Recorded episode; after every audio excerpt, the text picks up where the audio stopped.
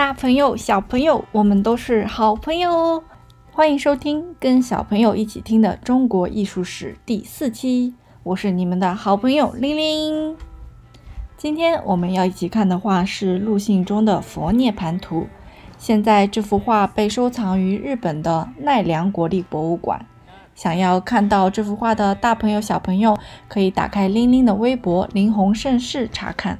当然，最最最最推荐的还是搜索“异国宝”，小写字母的“异”加上汉字的“国宝”，到日本的异国宝网站找到陆信中的《佛涅盘图》，边看边收听哦。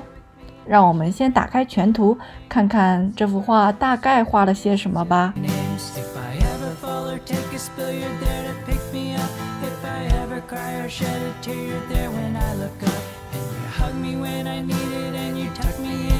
我们可以看到两棵高耸入云的大树，这两棵大树下面呢，有一个人躺在一个高高的平台上面，旁边呢还有一群人围着他。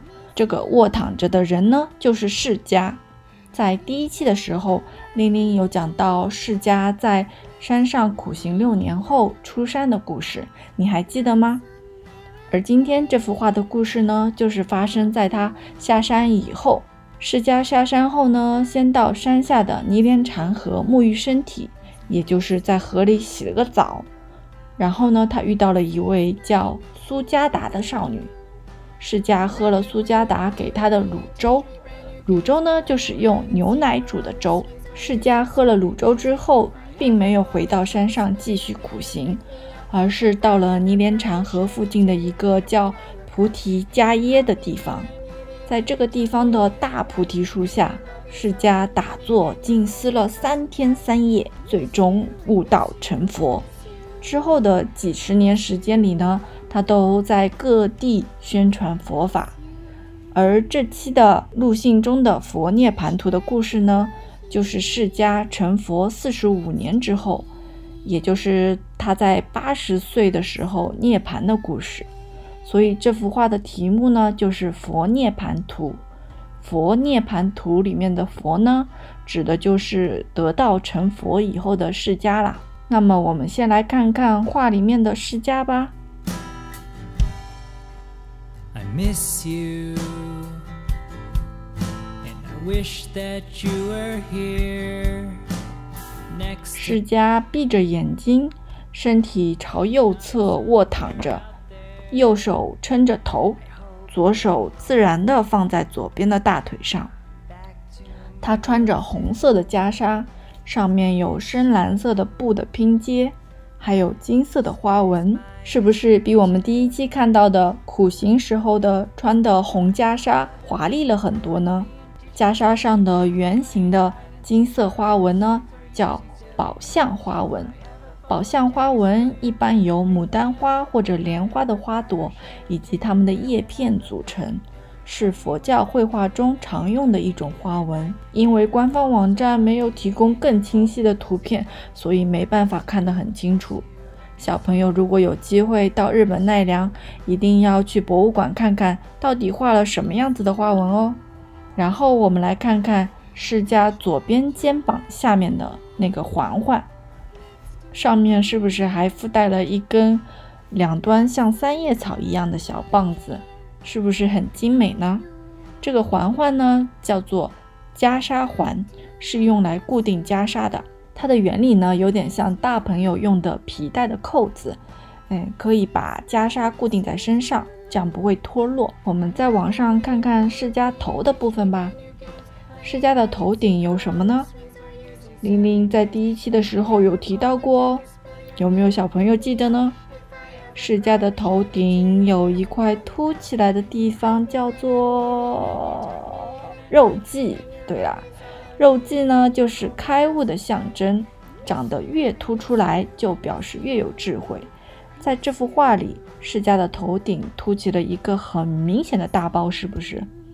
而且比第一期的释迦的肉髻要大了很多呢。这种凸起来的肉髻的相貌呢，叫做顶髻相，是佛祖三十二相之一，也就是释迦相貌的三十二个特征之一。除了变华丽的袈裟和变大的肉髻，这幅画里的释迦与第一期的释迦相比，还有什么不同呢？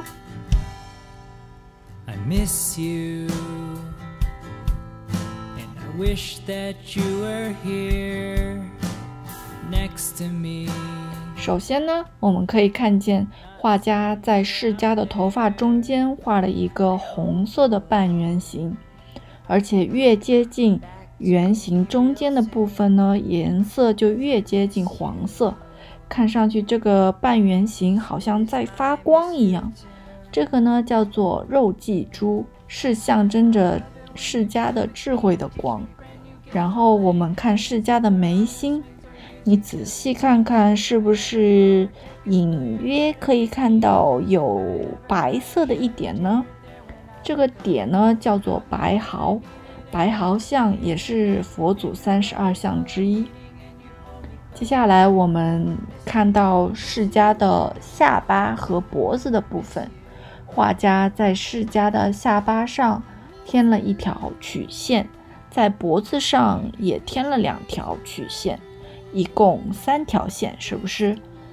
这个叫做三道相，佛祖和菩萨一般都会有哦。具体什么意思呢？玲玲也不知道。嗯，你觉得是什么意思呢？有这三道线和没有这三道线，释迦看上去有什么不一样呢？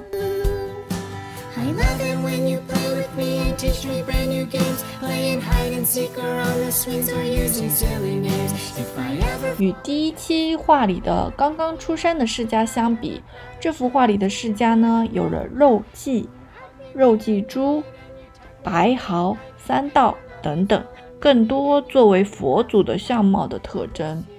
画家应该是想要用这些描写来告诉我们，这个时候的释迦已经是佛祖了吧。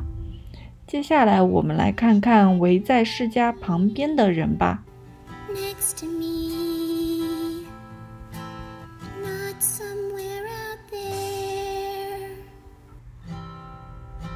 释迦卧躺的床上呢，还坐了六个僧人，僧人就是和尚。这六个僧人分成左边三个，右边三个。这个床的前面呢，还有四个僧人。左边一个，右边三个，所以这幅画里一共有几个僧人呢？床上的六个僧人加上床前面的四个，一共有十个僧人。他们十个人呢，就是释迦的十大弟子啦。在这幅画里，他们的个头大概只有释迦的一半，是不是比释迦要小了很多呢？像这样子，古代的佛画里呢？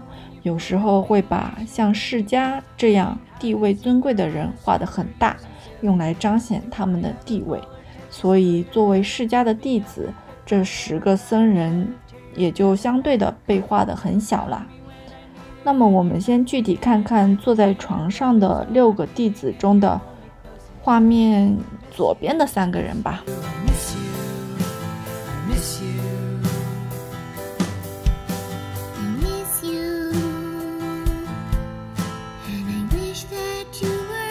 最左边的弟子呢，左手拿着一个手敲钟，右手拿着一根木棒，眉头呢呈八字形向下，嘴巴紧闭，两边的嘴角向下看着释迦。而他左手边的弟子并没有看着释迦，稍稍扭过头去，用左手的大拇指和食指捏住鼻子，嘴巴微微张开。可以看见闭合的上下两排牙齿。这三个人中最右边的弟子呢，右手握成拳头放在自己的胸前，左手靠近释迦的身体，好像一边用右手捶着自己的胸，一边轻拍着释迦的胳膊。他俯身看着释迦，眉毛也呈八字形，嘴巴也是横向张开的。可以看到上下两排的牙齿，中间还有小小的缝隙，所以他应该是在说着什么话。小朋友们，你们觉得他们每个人的心情是怎么样的呢？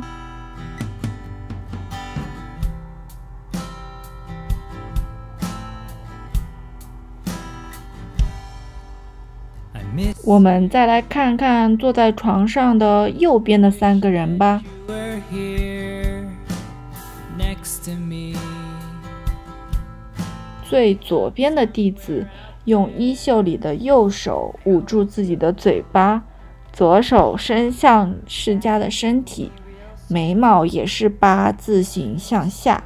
需要注意看的是，他的眼睛的眼白的部分，就是白色的部分。比这幅画里的其他人要多，而且眼睛被画得圆圆的。我们可以看出，他有把眼睛睁得大大的看着释迦。三个人中间的弟子呢，双手合掌，眼睛微微向下看着释迦，嘴巴紧闭，两边的嘴角微微向下。而最右边的弟子，左手掌靠近释迦的脚掌。这是要拍打世家的脚呢，还是要给世家挠痒痒呢？可是他的眉毛八字形向下，除了牙齿，我们还可以看见他的一部分舌头，也就是嘴巴张得大大的，可能在大声地说着什么。那么，小朋友，你觉得这三个人又是怎样的心情呢？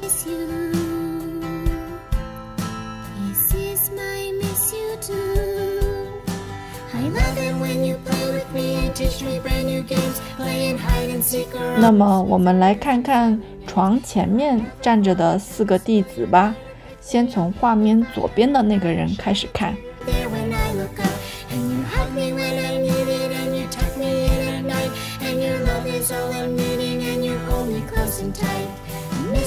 这个弟子在胸前双手合十，没有什么表情。需要注意的是，他的脖子上有跟释迦一样的两条线哦，这个又代表着什么呢？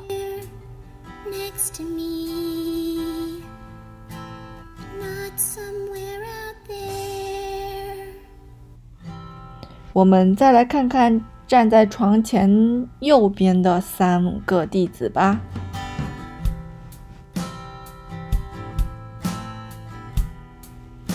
这三个弟子。也是双手合十站着，站在稍微前面的两个弟子呢，一个呢跟刚才的弟子差不多，双手合十没有表情，但是站在他右手边的弟子呢，侧过头来看着他，眉毛八字形向下，嘴巴张开，可以看见两排牙齿，是在对着他说着什么悄悄话吗？这两个弟子后方站着的弟子呢，眼神坚定地看向前方，嘴巴闭着。那么这四个人又分别都是什么心情呢？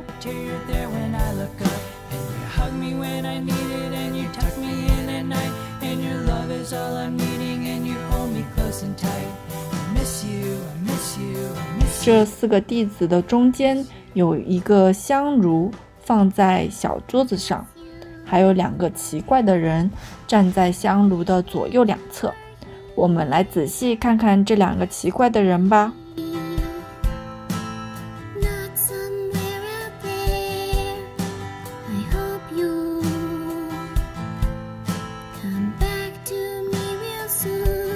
他们穿了红色的衣服和绿色的靴子，特别的是。他们的衣袖很长很长，可以甩起来。看上去，他们好像在一边甩着衣袖，一边在围着香炉在在跳舞。好奇怪，是不是？我们再来看看他们的发型。他们的发型呀，是两个扎起来的小揪揪。哎呀，是不是更奇怪了？另外，他们的耳朵上还戴着金耳环。那么，这两个奇怪的人是谁呢？艺术史研究的学者说，这两个人呢，可能是用胡人的形象来表现的莫罗族人。莫罗族人呢，也就是力士，是佛教的佛法守护神。他们住在古印度的居士那罗，也就是离释迦涅槃的地方最近的城市。释迦涅槃后，莫罗族人用香花和祭乐为释迦进行了七天的供养。简单说，就是用香、鲜花，还有歌曲舞蹈来纪念释迦。也许没有去过印度的这幅画的画家，在想象莫罗族人的样子的时候呢，就想到了他们当时能看到的胡人。胡人简单来说就是高鼻子、大眼睛的西域人，有点像今天的维吾尔族人一样。还非常能歌善舞。胡人有一种舞蹈叫做胡旋舞，字面上的意思就是胡人旋转着跳的舞，就类似这幅画里这两个人的动作。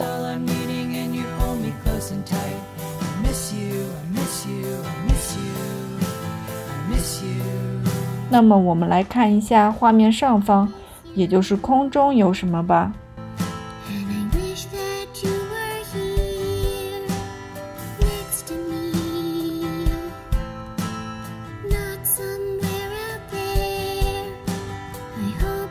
空中有一位夫人和两个侍女，在一朵白云上。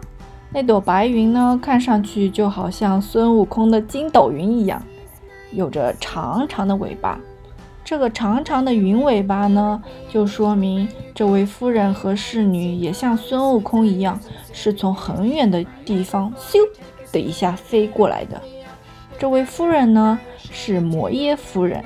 也就是释迦的妈妈，释迦的妈妈在生下释迦七天以后就去世了，转生到了刀立天。传说刀立天呢是距离我们现在居住的地方大约三十余万里的天上。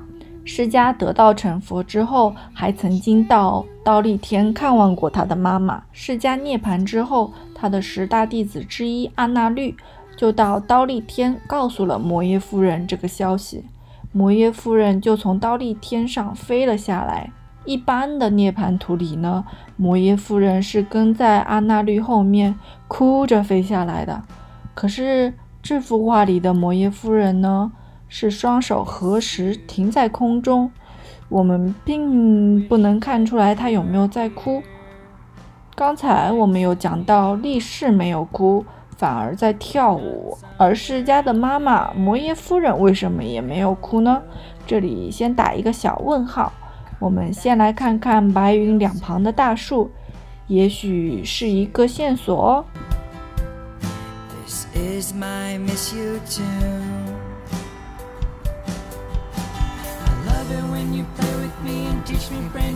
这两棵树像蛋糕一样，有好几层。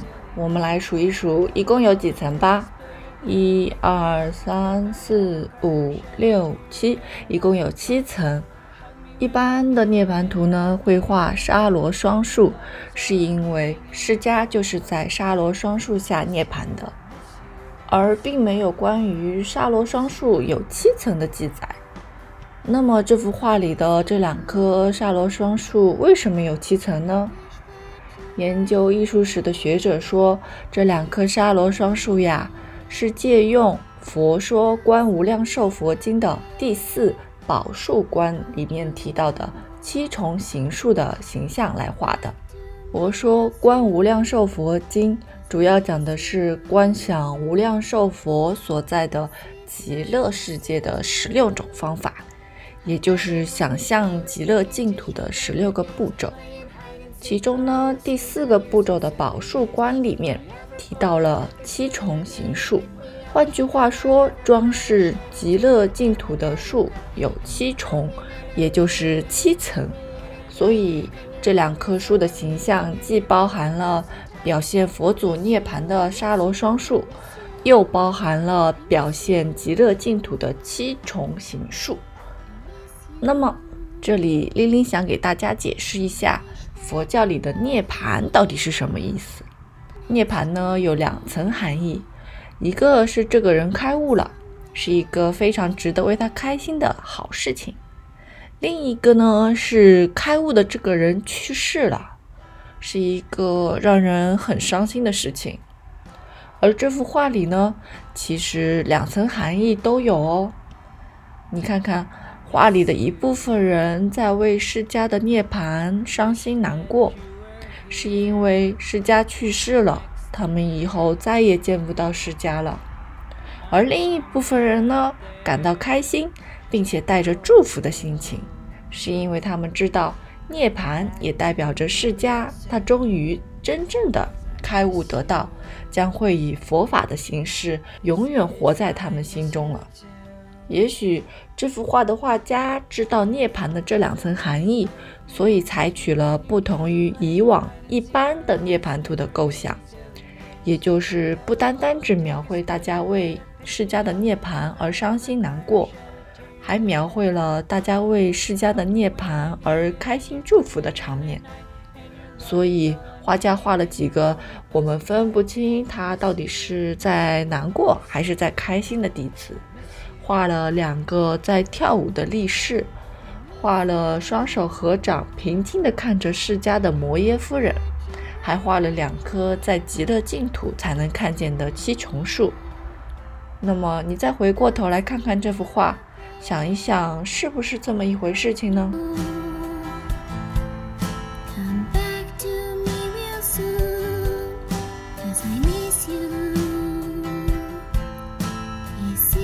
小朋友，你们有没有看到过枯萎的花儿？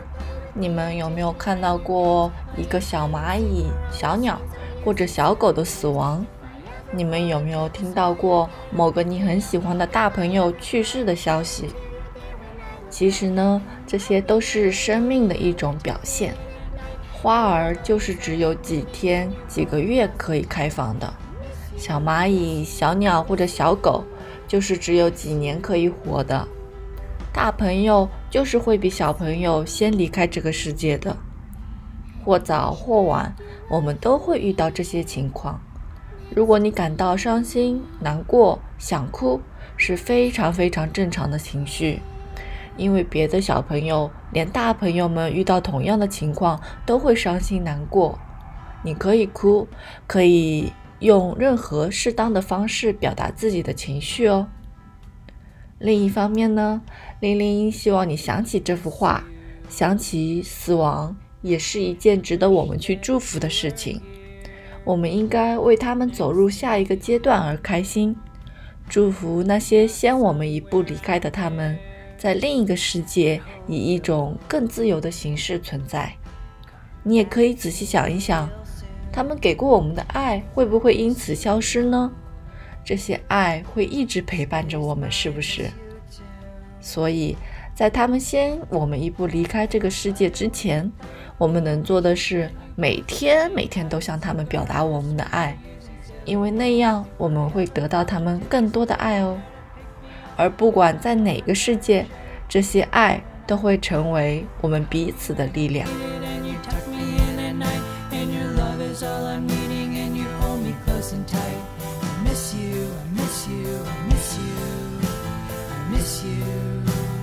最后，玲玲想告诉大家，传说十大弟子中有一位叫阿难的弟子呢，是一个超级超级超级帅的美男子。所以大家来看看这幅画里的十大弟子，他们的长相、衣服的颜色、衣服的花纹，找出哪一位是你心中的阿难吧。我们下一期再见。